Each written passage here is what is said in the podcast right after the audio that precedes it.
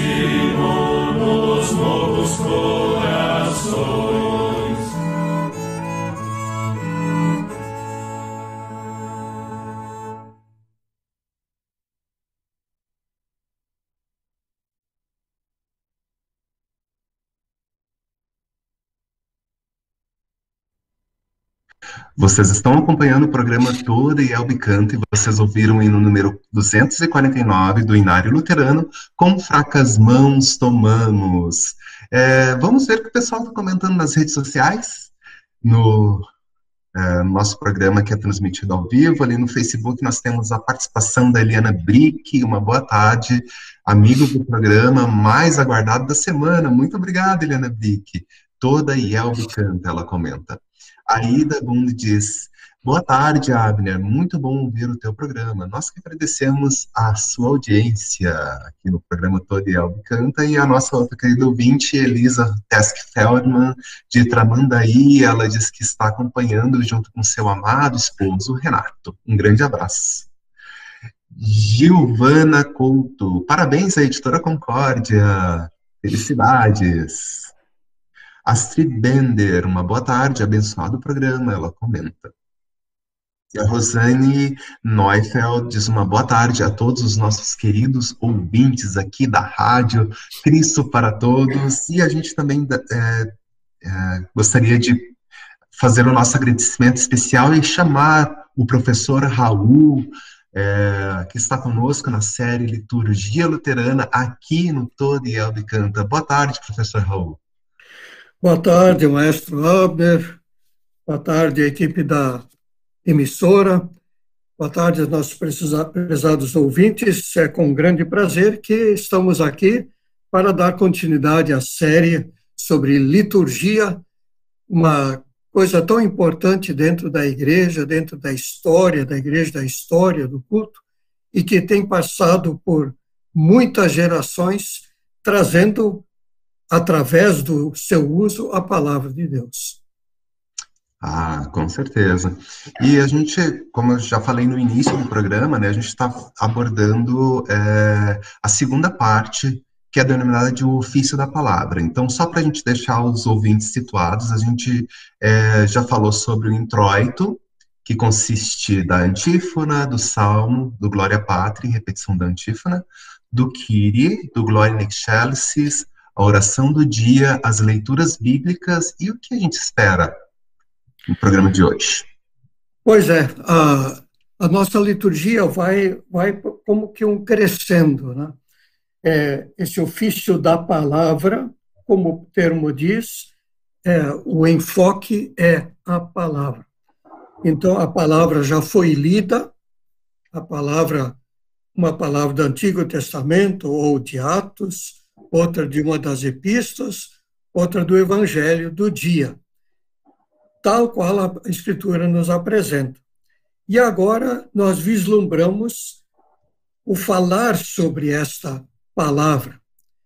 E como que um reforço, um preparo, uma, é, para preparar nossos corações para ouvir a palavra, é o grande momento do hino do dia. Como o nome diz, hino do dia, ele é, é o, digamos assim, o hino de destaque daquele dia, porque vai ser aquele hino que está em acordo dentro do assunto da palavra que logo vai ser pregada. Nós já conversamos um pouquinho sobre o hino do dia e quando nós falamos em culto, o programa toda IELB canta, é, nós lembramos do, da, da alcunha da igreja luterana, é a igreja que canta. Uhum. Então, o hino é o carro-chefe do, do canto.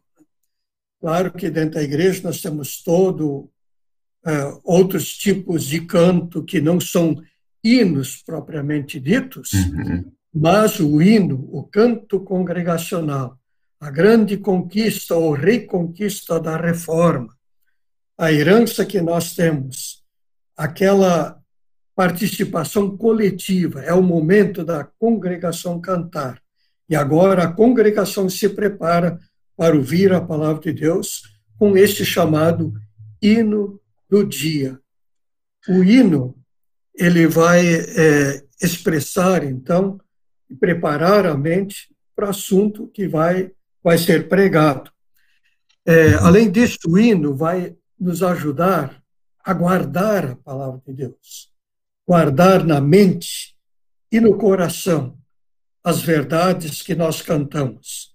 Por isso que é tão importante o canto dos hinos pela congregação eles gravam em nossa mente e fazem com que aquela palavra cantada também fique na nossa memória e nos carregue na fé até o fim de, dos nossos dias. Com certeza. E então esse hino seria o ápice, né, desse, dessa parte da, da liturgia, diríamos assim, temos 12 hinos que já foram escolhidos durante o culto. Ele precisa ser bem pensado e bem escolhido. Não que os outros não, não precisam ser pensados também. Né? Então, a gente pode falar uma dica muito especial para todos os músicos e pastores né, da, da nossa igreja, os músicos ouvirem os pastores, né? Qual é o hino que vai ser o tema do, ou que vai retratar o tema do, da pregação do sermão do dia, né, professor? É, é um desafio não só para o pastor escolher o hino, mas também para os músicos de executar o hino. Uhum. Então, quanto mais aprimorado tiver o, a, seja a banda, ou seja o organista, ou seja o tecladista, é tanto melhor para que se possa usar aquele hino que realmente expresse o, o assunto da, daquele dia. Nosso cenário tem uma gama de centenas de hinos, né? mas muitas vezes o músico não está preparado para aquele hino que seria o ideal para cantar, porque ele não pôde se preparar ou não tem habilidade ainda suficiente.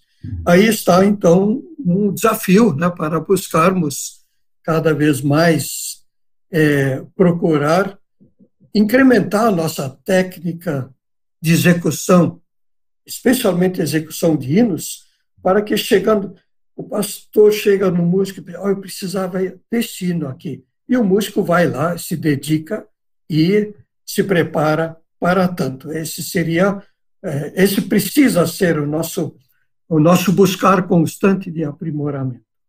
Com certeza. E que tal a gente ouvir um hino para retratar uh, o hino do dia? É, eu escolhi um hino que foi é, utilizado no especial é, Perdão, especial de Páscoa da IELB, que retrata mais ou menos o que a, os temas, né, sobre Jesus, o pão da vida, né, que a gente está permeando, né, a gente já vem com uma série de domingos em que a gente está falando, está tratando sobre o tema como Jesus, o pão da vida, e para isso escolhi o hino número 264 de um outro inário chamado Cantai Todos os Povos, é, Eu Sou o Pão. É, vamos ver como é que ficou essa execução? É um exemplo que poderia ser é, executado nas nossas igrejas também.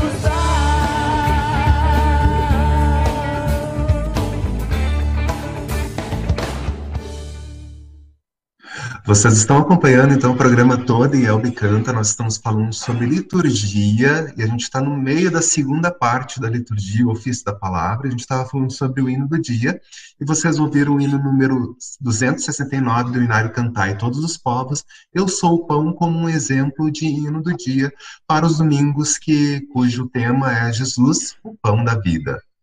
Professor Raul. Muito bem, então é, nós continuando aqui na nossa passagem, nossa caminhada pela nossa liturgia, é, nós chegamos aí no, digamos assim, no grande momento da primeira parte, onde tudo, tudo já estava levando, conduzindo até esse ponto, que é a mensagem, o sermão, ou homilia, ela tem diversos, diversos nomes. Uhum. Então, o sermão é, é, é um grande desafio para o pastor, é, porque não é apenas é, falar sobre aquele texto, pegar a Bíblia, explicar o texto. Isso seria mais um estudo, estudo do texto, que também precisa ser feito antes do sermão. O estudo do texto, quanto melhor, quanto mais profundo for feito, mais material tem para o sermão. Mas o que, que vem a ser o sermão, a homilia? É a aplicação da palavra para a vida de cada dia. E, bom, a gente poderia dizer, ah, então vamos falar do, dos assuntos da semana. Até pode ser, né? mas é interessante que é, na Igreja Luterana não é os assuntos da semana que são o tema do sermão. O tema do sermão é o assunto das leituras. Uhum. E dentro das leituras, seja do Antigo Testamento, Epístola, Evangelho, ou as três em conjunto, é que vão fornecer o material, o fundamento para a mensagem do dia. E tendo este fundamento, esta palavra sobre a qual vai se pregar, sobre a qual vai se falar e aplicar essa palavra, então, aí sim, o que está acontecendo no mundo ao redor, o que está acontecendo na nossa vida, ou aquilo que nos aflige, aquilo que é, precisamos para sanar os nossos problemas espirituais, aí é o momento da aplicação da palavra de Deus sem dúvida, é uma arte. Né? Ah, ela, ela tem até uma, tem uma cadeira no seminário, chama homilética. Né? Nome hum. um tanto diferente, né? Sim. mas é, é a arte de pregar. Que legal, professor. Então, o, o pastor ele vai se preparar muito e para isso ele tem o, as leituras daquele culto específico, né, que a gente já falou sobre, sobre o lecionário, né, e geralmente, então, pro, o pastor vai, vai fazer um estudo desses textos.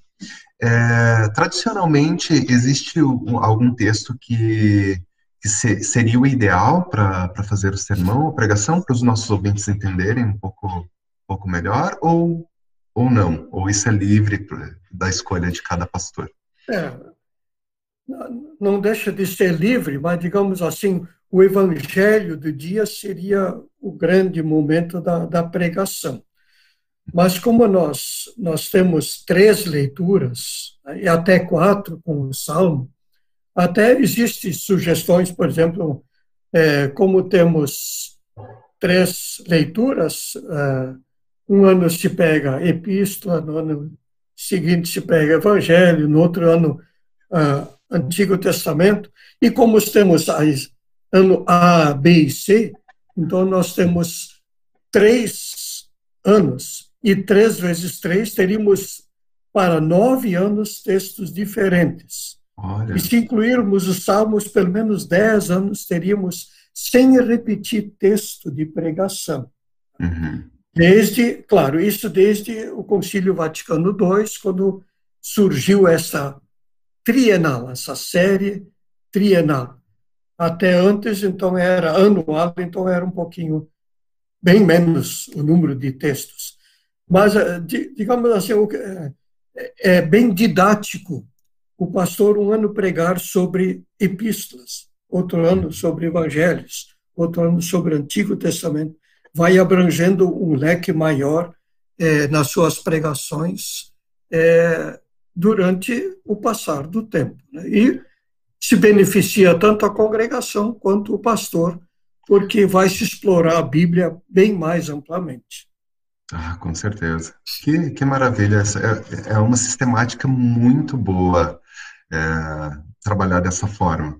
Eu já, eu já participei de outras, é, de outra denominação antes de eu me tornar luterano, não sou luterano de berço, né?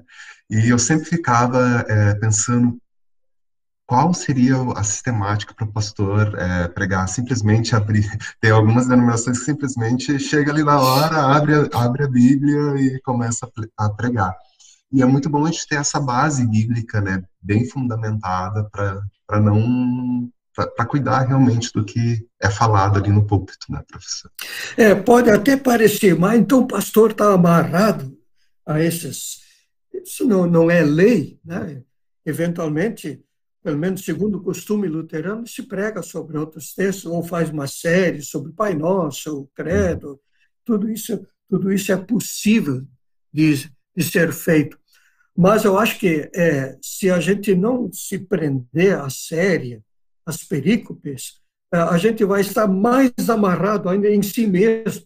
Uhum. Porque o que, que eu vou pregar semana que vem? O que, que eu vou fazer? Então, no fim, a gente é, gasta tanto tempo de procurando textos ou, ou sabe lá o que fazer, que programação ter.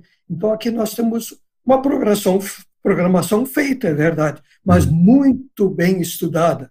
E dentro do chamado ano da igreja, o ano eclesiástico, o que também é outra coisa bastante importante.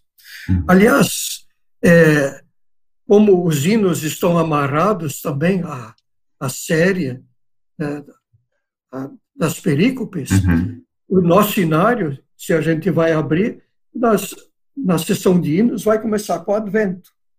Verdade. Depois Natal, daí Epifania, Quaresma, Páscoa, né, Pentecostes, Tempo uhum. da Igreja. Então, nós temos já dentro do próprio inário esta amarração com o ano da Igreja, que, por sua vez, está amarrado também aos textos da série trienal.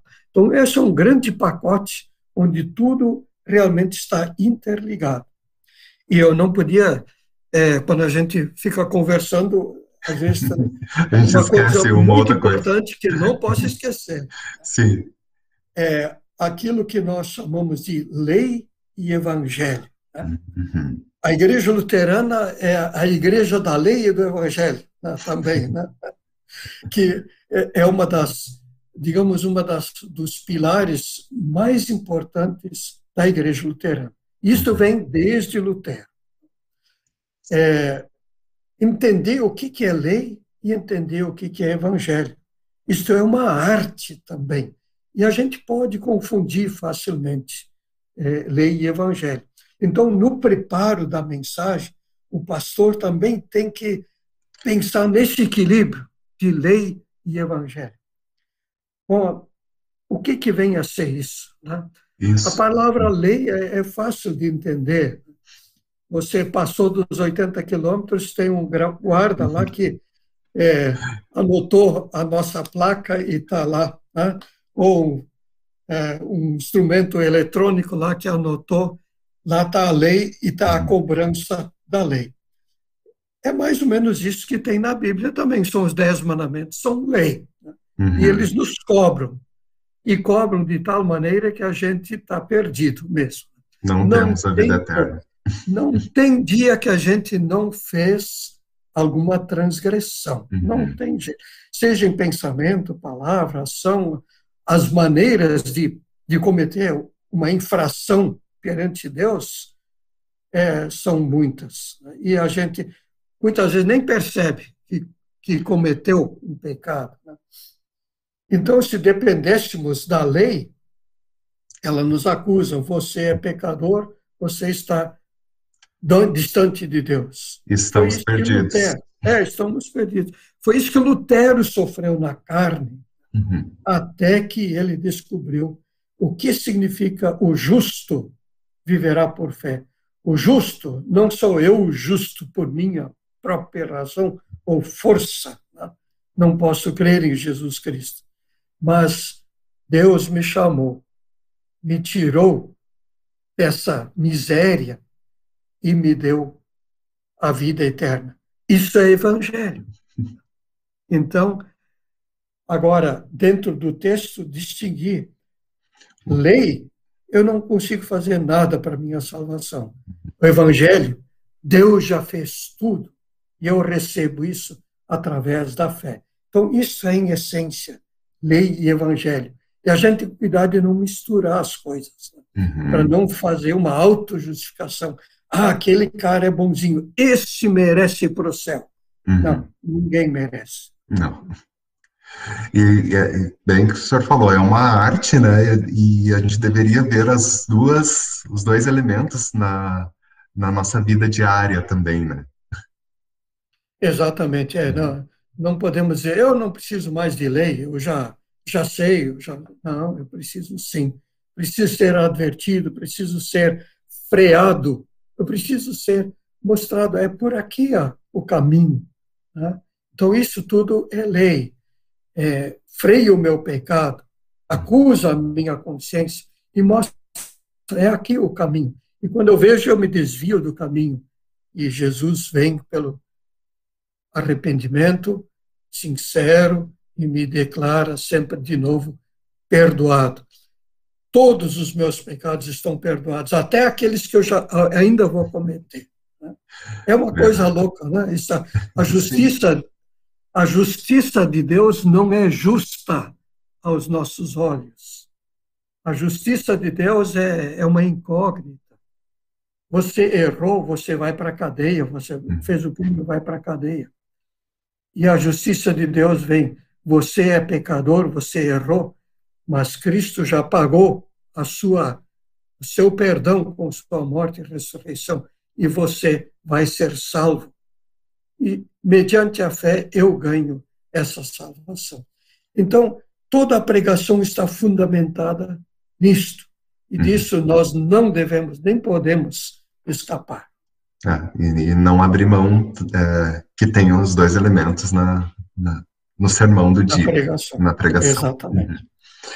E, professor Raul, a gente, é, a gente tem a ordem de culto principal 1, né, no nosso cenário, a ordem de culto principal 2, a, e a ordem de culto principal 2 em linguagem contemporânea.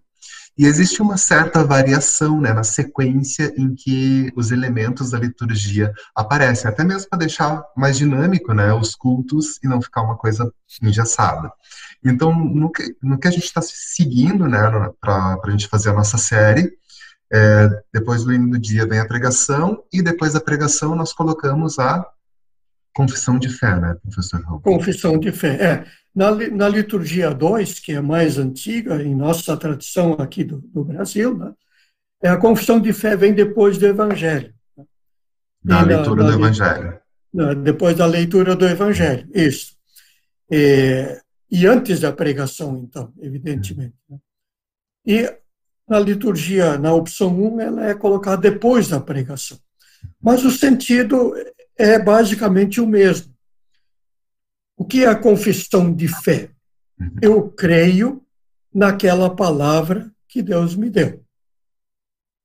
Então, na, na, na opção 2, eu ouvi a palavra de Deus, tal qual está é registrada na Bíblia, e eu confesso, eu creio. Pai, eu creio no Filho, creio no Espírito Santo.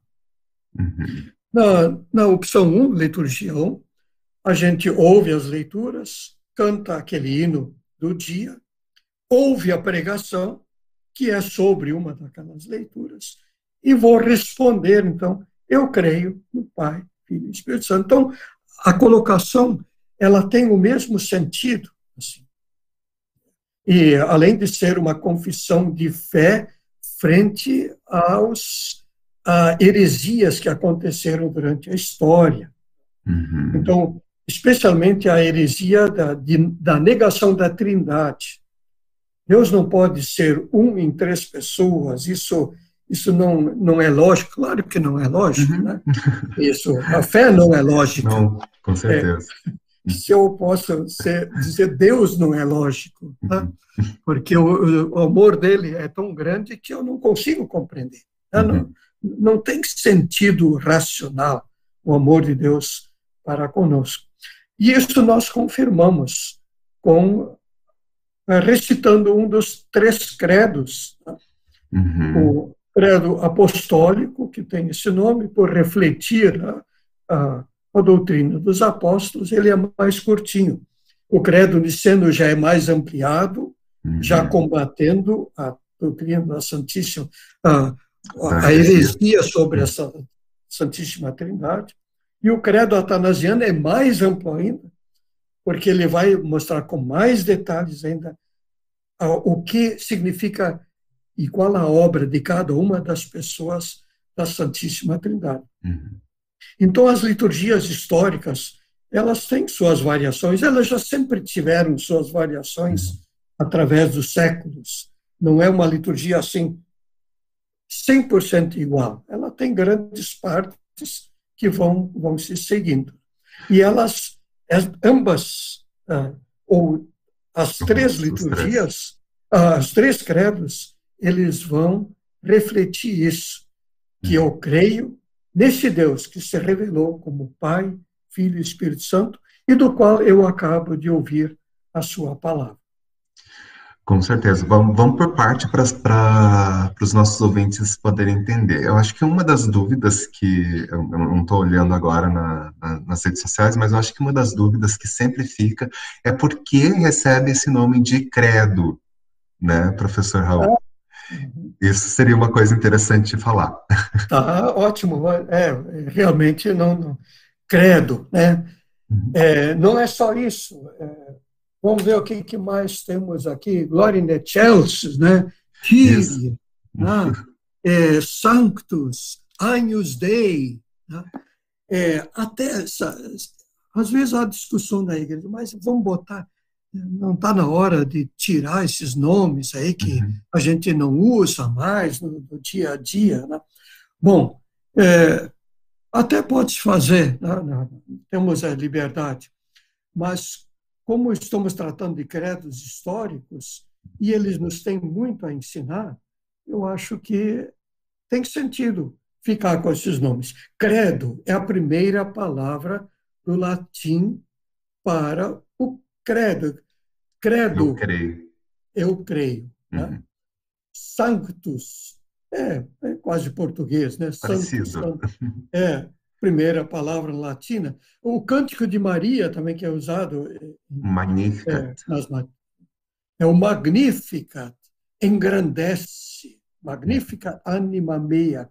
A minha alma engrandece a minha alma ao Senhor. Uhum. Né? Então, por que, que é interessante manter? Porque nos mostra que essa fé histórica é a mesma. Uhum.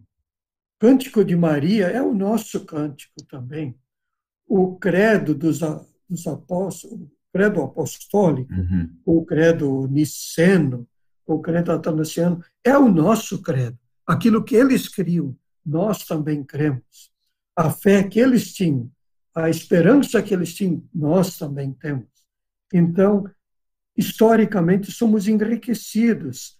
E, e aí podemos dizer, como nós dizemos na liturgia da Santa Ceia, com anjos e arcanjos e toda a companhia uhum. celeste, né? todos nós temos esta esperança, esta fé, que pessoas que já foram para a eternidade, pessoas que ainda vão e nós que ainda aqui estamos, temos a mesma fé que salva o Pai, Filho e Espírito Santo. Esse é o credo. E por isso que eles são chamados também de os três credos ecumênicos, né? Porque é, perpassa denominações, né? São os credos em que a igreja cristã é, professa sua fé, né? é, professor Raul? Exato. A igreja, a igreja, ela está pelo mundo afora. E a, a igreja tem uma fé comum, a Igreja de Deus, a Igreja de Cristo. Ela está visível nas congregações, tudo, é, mas não só dentro da igreja luterana, dentro das nossas, nossas confissões, nós temos os três credos ecumênicos, nós luteranos, que muitas vezes são um pouquinho arredio, né, a, a, a, a palavra, a, ou a, própria palavra, uhum. ela bem entendida, ela faz parte da igreja cristã, ultrapassa barreiras denominacionais. Por isso o credo lá, está lá na igreja católica. Uhum. Está na nossa igreja. Está em outras igrejas que creem no Pai, Filho e Espírito Santo como seu único Deus verdadeiro. Que maravilha, professor. Então, nós temos os três credos. O primeiro credo, é, que é o mais enxuto, é o credo apostólico. E ele é, aparece em todas as liturgias, ou existe alguma, alguma indicação para quando usar o credo apostólico? É, você poderia falar pois um pouquinho é, mais? Na, na, verdade, ele, é, nós podemos... É, o, o credo atanasiano, digamos assim, é, ele, historicamente, ou, ou de costume, é, quando é usado é só no dia da Santíssima Trindade, porque ele é muito extenso mesmo. Né? Então, Sim. É, por uma questão de tempo, talvez seria um pouquinho é, difícil nós querermos usá-lo todos os domingos. Né? Então, Com como temos o dia da Santíssima Trindade, que já é o enfoque é isso, a uhum. Santíssima uhum. Trindade, e o credo atanasiano que mais com mais detalhes, fala sobre a Santíssima Trindade. É, o, é esse o atanasiano. Então, nós costumamos usá-lo no dia é, da Santíssima Trindade. Uhum. O outro apostólico e o é, niceno, é, usamos meio que indistintamente é, nos nossos cultos. Quando um pouquinho de história da IELB, história do culto da IELB, né? Uhum. até 1960, a década de 60, é, quando tínhamos poucas vezes a celebração da Santa Ceia, costumava-se usar, então, o credo niceno nos dias de Santa Ceia, porque ele, já pelo fato de trazer um pouco mais sobre a pessoa de Cristo, né? a uhum. sua, sua obra, então, neste culto, então, é, mas também não é não é lei. Né? Uhum, e como é, então nos normalmente se usava mais o apostólico. Uhum. Hoje em dia, como é se tornou novamente costume voltar aos tempos da reforma de ter todos os cultos com Santa Ceia, uhum. então é, acaba sendo meio que indistinto. Né? Uhum. Tanto faz usar um quanto o outro, liturgicamente, uhum. mesmo liturgicamente falando, né? porque não, não fica mais tão atrelado ao culto com Santa Ceia. Sim. eu, eu devo ter lido em algum lugar que falava assim, sobre a indicação que o apostólico seria mais indicado para o cultos com batismo e ou então festas da igreja, né? As festas maiores utilizaria-se o credo apostólico e nos outros cultos mais é, é, com Santa Ceia utilizaria-se o credo niceno.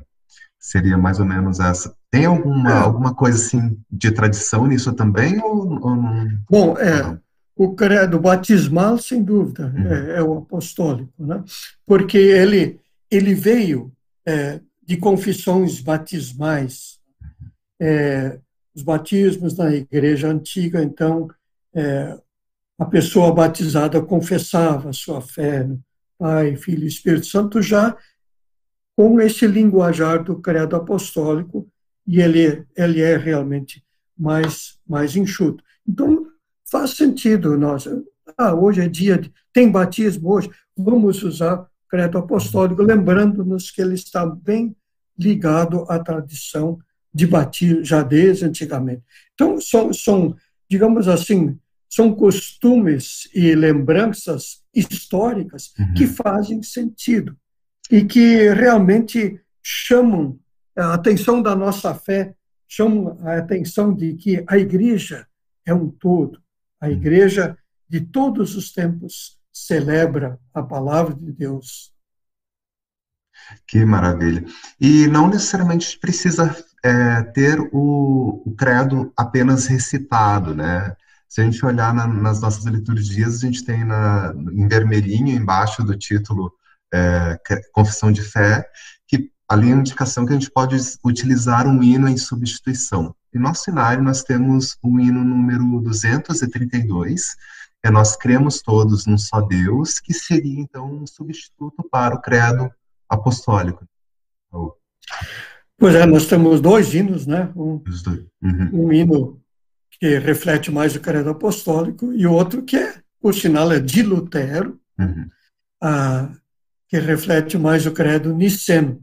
E é, é, é o hino da, da missa é, alemã, né? Hum, o credo de Lutero.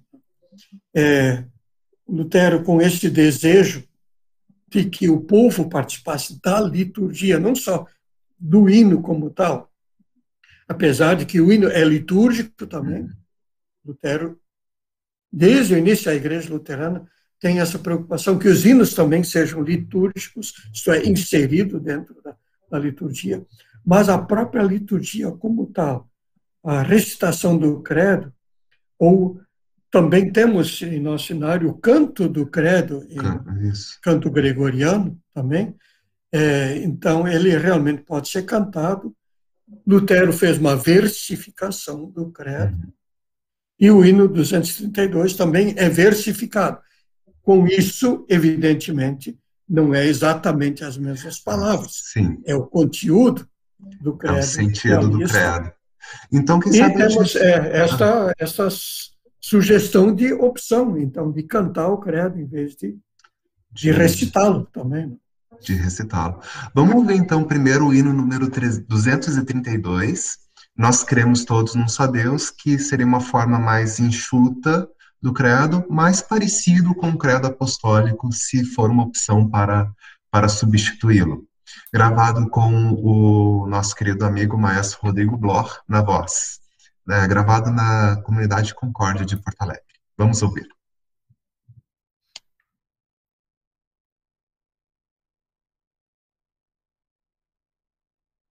Nós cremos todos num só Deus nosso Pai e Criador, que governa terra e céus, anjos cantam-lhe louvor, tudo faz com seu poder, sempre quer nos socorrer.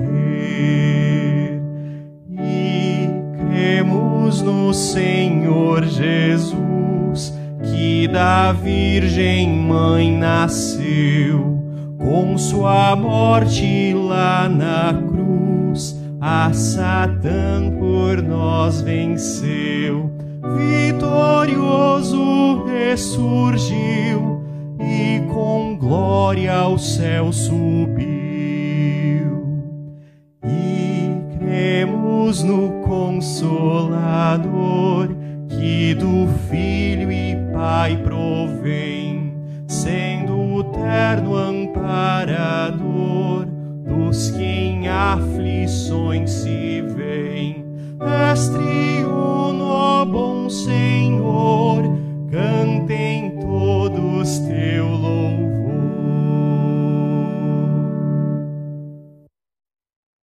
Que maravilha! Vocês vão ver então o hino número 232 do Inário Luterano, Nós Cremos Todos num Só Deus. Então, esse seria uma opção para substituir o credo apostólico, em vez de ser recitado, nós podemos cantá-lo. E nós temos também o hino número 233, que vem em seguida na numeração do Inário Luterano, que é Nós Cremos Todos num Só Deus também, mas aí o texto reflete mas o que a gente encontra no Credo Niceno, e tanto o texto como a melodia são do reformador Martinho Lutero, né, professor Raul? Esse. Está aí, é. Nós estávamos mesmo falando entre nós aqui é, sobre a preocupação de Lutero de ter as notas junto. quem, quem está acompanhando pelo vídeo aqui a nossa conversa, viu que as notas estavam correndo junto com o texto e estávamos comentando que, como isso é, é significativo, isso mantém a, a música correta, né? evita de, de, a gente ficar inventando coisas diferentes, depois é uma nova melodia até, né? E é uma preocupação do tempo da reforma, que já houvesse nota junto ao texto. E pensem bem, é, hoje muitas vezes se tem uma ojeriza a, a uhum. colocar música ou né, colocar partitura. partitura junto ao texto, porque a gente não vai entender. É só, só um, passa um pouquinho de esforço, não precisa nem saber, ah, não é lá, sol, não, nem isso precisa entender. Só subir e descer aquela escadinha de nota já é uma grande coisa para gente, a gente se orientar. E Lutero tinha essa preocupação. Aqueles primeiros hinos que foram publicados em 1523, em folhas soltas, já tinham nota junto. Uhum. E justamente para que se aprendesse corretamente a, aquela melodia e não ficasse inventando coisas novas. Verdade, muito, muito bem lembrado, professor Raul. Inclusive, a gente ouviu uma palestra que o professor falou sobre o primeiro hino, é, que é dito o primeiro hino da reforma, não é o que a gente vai ouvir agora, né? Isso foi extremamente didático, e a gente vê ali o primeiro inário que foi feito, que foi impresso, né? Já vinha ali com a partitura e todo mundo sabia qual que era a melodia que precisava se cantar, ou tinha indicação. E a gente estava comentando antes, é, quando a gente estava ouvindo o vídeo, que as pessoas não, não sabiam mal ler o alemão em si, né? E aí já tinha ali a, a notação musical. Isso, é, isso era um, foi um feito fantástico de Lutero e que a gente possa manter essa tradição entre a gente também. E quem sabe a gente escuta agora o hino número 233, Nós Cremos Todos no Só Deus, melodia é, e texto de Martinho Lutero, traduzido para o português, e esse vídeo foi feito ao estilo virtual é, no ano passado, em comemoração ao centenário do Inário Luterano. Então, só a linha melódica, como era o costume, provavelmente costume na época. Nós cremos todos num só Deus, Criador de céus e terra, um Pai que a nós os filhos seus, com amor no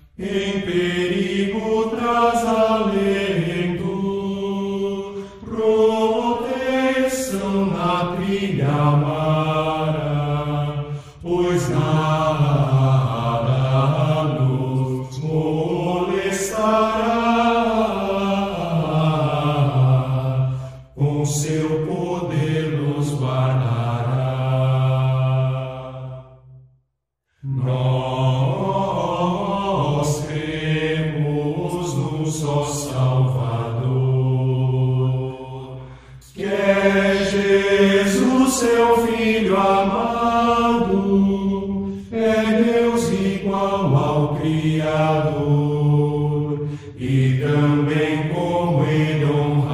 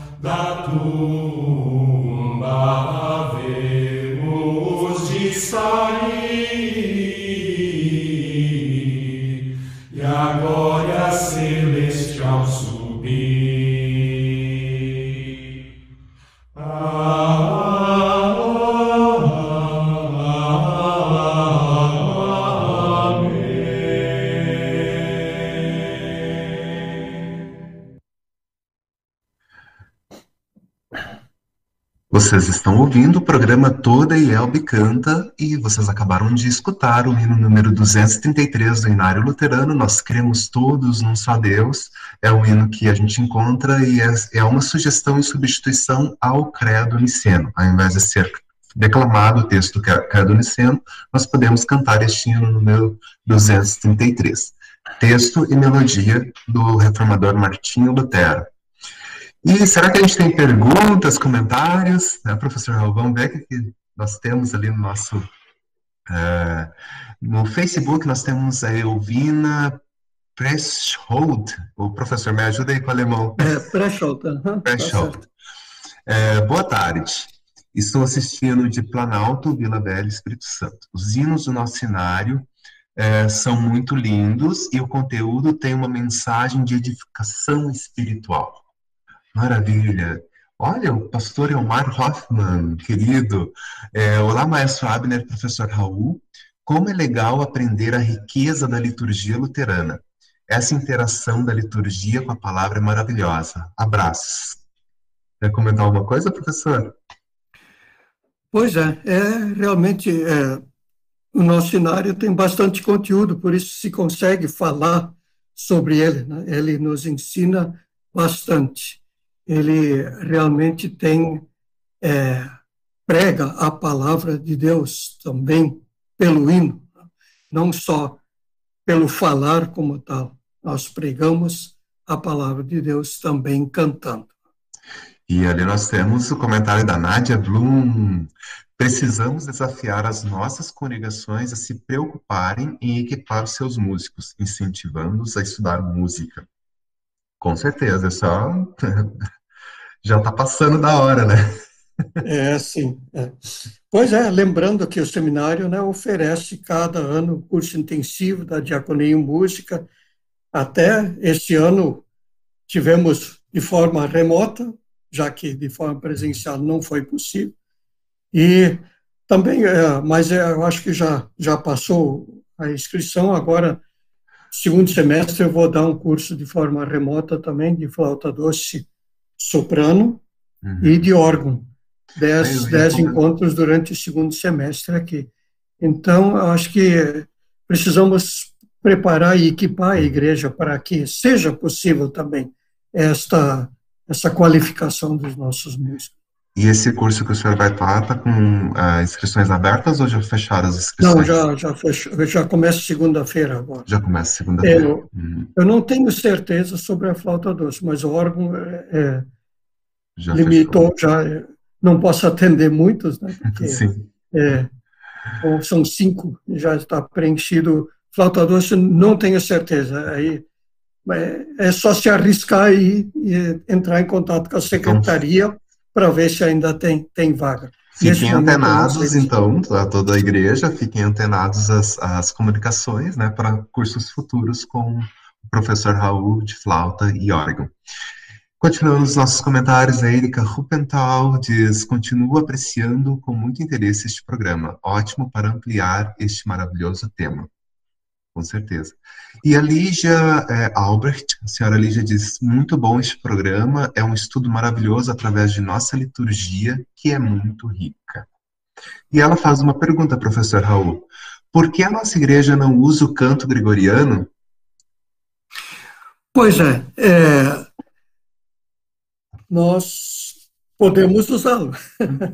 É, uma forma é, é, digamos assim, é, o, o canto gregoriano puro é, não tem em nenhum dos hinos. O hum. próprio Lutero pegou este que nós acabamos, hinos que nós acabamos de ouvir. Ele não é 100% gregoriano, porque ele foi hum. metrificado, é, tem um texto metrificado, uhum. tem, é, mas ele, ele soa bem gregoriano ainda. Né? É, porque para a congregação é praticamente impossível usar o gregoriano. Nós temos que preparar o coro para cantar um trecho gregoriano puro como tal. Tá? Uhum. É, porque o gregoriano não é fácil. Sim. Ele, ele é difícil. E então nós podemos preparar um grupo e cantar alguma música em gregoriano. Agora tem algumas, se nós queremos um gregoriano puro, o que que é? Em primeiro lugar, é em latim. Tá? Sim. o gregoriano puro não admite outra coisa, é latim. Em segundo lugar, ele, bom, é uma mania de dizer primeiro e segundo, né? Uhum. Uh, Outra coisa, ele não, não é em verso, ele é em prosa. Você pega um texto e vai. É como ler um texto da Bíblia e sair cantando esse uhum. texto. Uhum. Sim. É. Então, o salmo gregoriano ele é muito difícil, porque ele, apesar de ser poético, mas não é versificado. Uhum. Não é um verso igual a outro, com seus acentos. Então, se torna bastante complexo. Então, o que Lutero fez? Ele se inspirou em alguns cantos gregorianos, mas aquilo foi, uma, digamos, a inspiração e transformou isso em um hino. Uhum. Fez ele ficar mais fácil para a congregação poder cantar. Isso. Então, podemos usar sim, só, uhum. só que para a congregação torna-se inviável. Isso, e a gente tem, então, é, lembranças do canto gregoriano, inclusive até mesmo nas melodias das liturgias cantadas. A gente vê também essa lembrança do, ou citações de, de motivos, é, de melodias que, provier, que são provenientes do canto gregoriano. Ah, outra coisa que, que o gregoriano é, exige é que não tenha instrumentos. Né? Uhum, o gregoriano sim. puro. Né? Uhum, é tá verdade. Temos essas exigências. Vamos ver mais alguma pergunta? Participação? É, Cenobilina Souza, me perdoa se eu falei o nome é, errado, tá? Boa tarde, acompanhando de Arari, no Maranhão. Que maravilha! Todo o Brasil acompanhando o programa todo e Albicanta.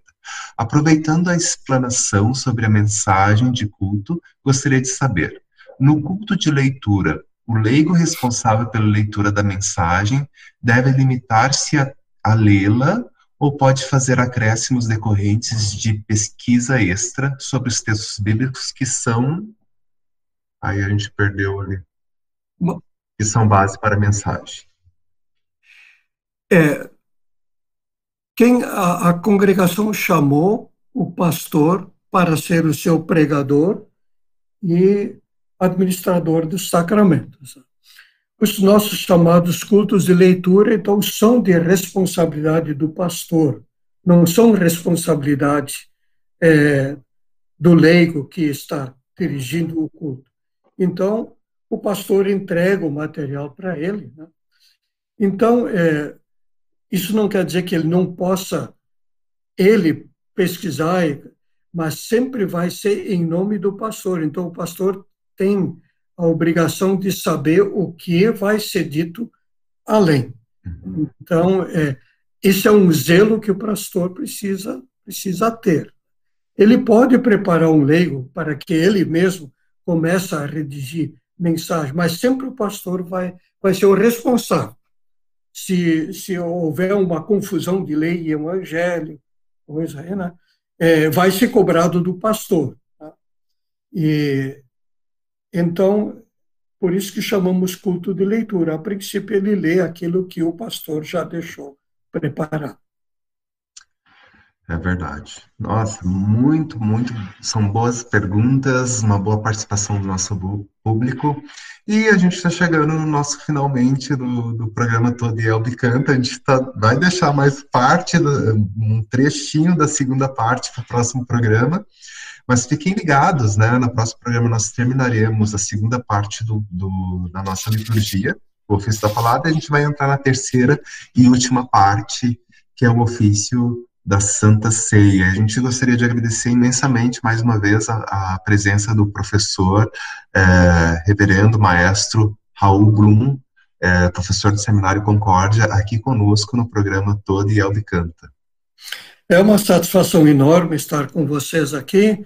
É um assunto que me empolga e espero vocês, então, semana que vem para continuarmos nossa passagem, peregrinação pelo Inário pelo, pelo inário, pela liturgia, liturgia. por tu, todos os elementos de culto da nossa Igreja Evangélica Luterana do Brasil e da Igreja Cristã como um todo. É, um recadinho rapidinho, nós temos é, o projeto Toda Yelbe Canta, e a gente chama a, as congregações, as pessoas das, da, das diferentes comunidades a participar desse projeto. É muito simples. É só mandar um e-mail para todaielbcanta.ielb.org.br e solicite mais informações para a gente. A gente vai mandar para vocês a lista de hinos disponíveis para fazer gravações. Venham participar com a gente, porque tem aquela máxima que o professor Raul lembrou: Igreja Luterana, a igreja que canta. E, como sempre, foi um prazer estar com vocês. Na semana que vem nós estaremos aqui de novo, se Deus assim o permitir. E se vocês quiserem rever os programas anteriores ou ouvir os programas anteriores, é só acessar radiocpt.com.br e os vídeos são de fácil visualização em facebook.com barra rádio da IELB ou então youtube.com barra CPT. Ali vocês vão encontrar os vídeos dos programas anteriores. Nós estamos no quinto programa sobre liturgia, semana que vem o sexto programa. Um grande abraço e até o próximo programa.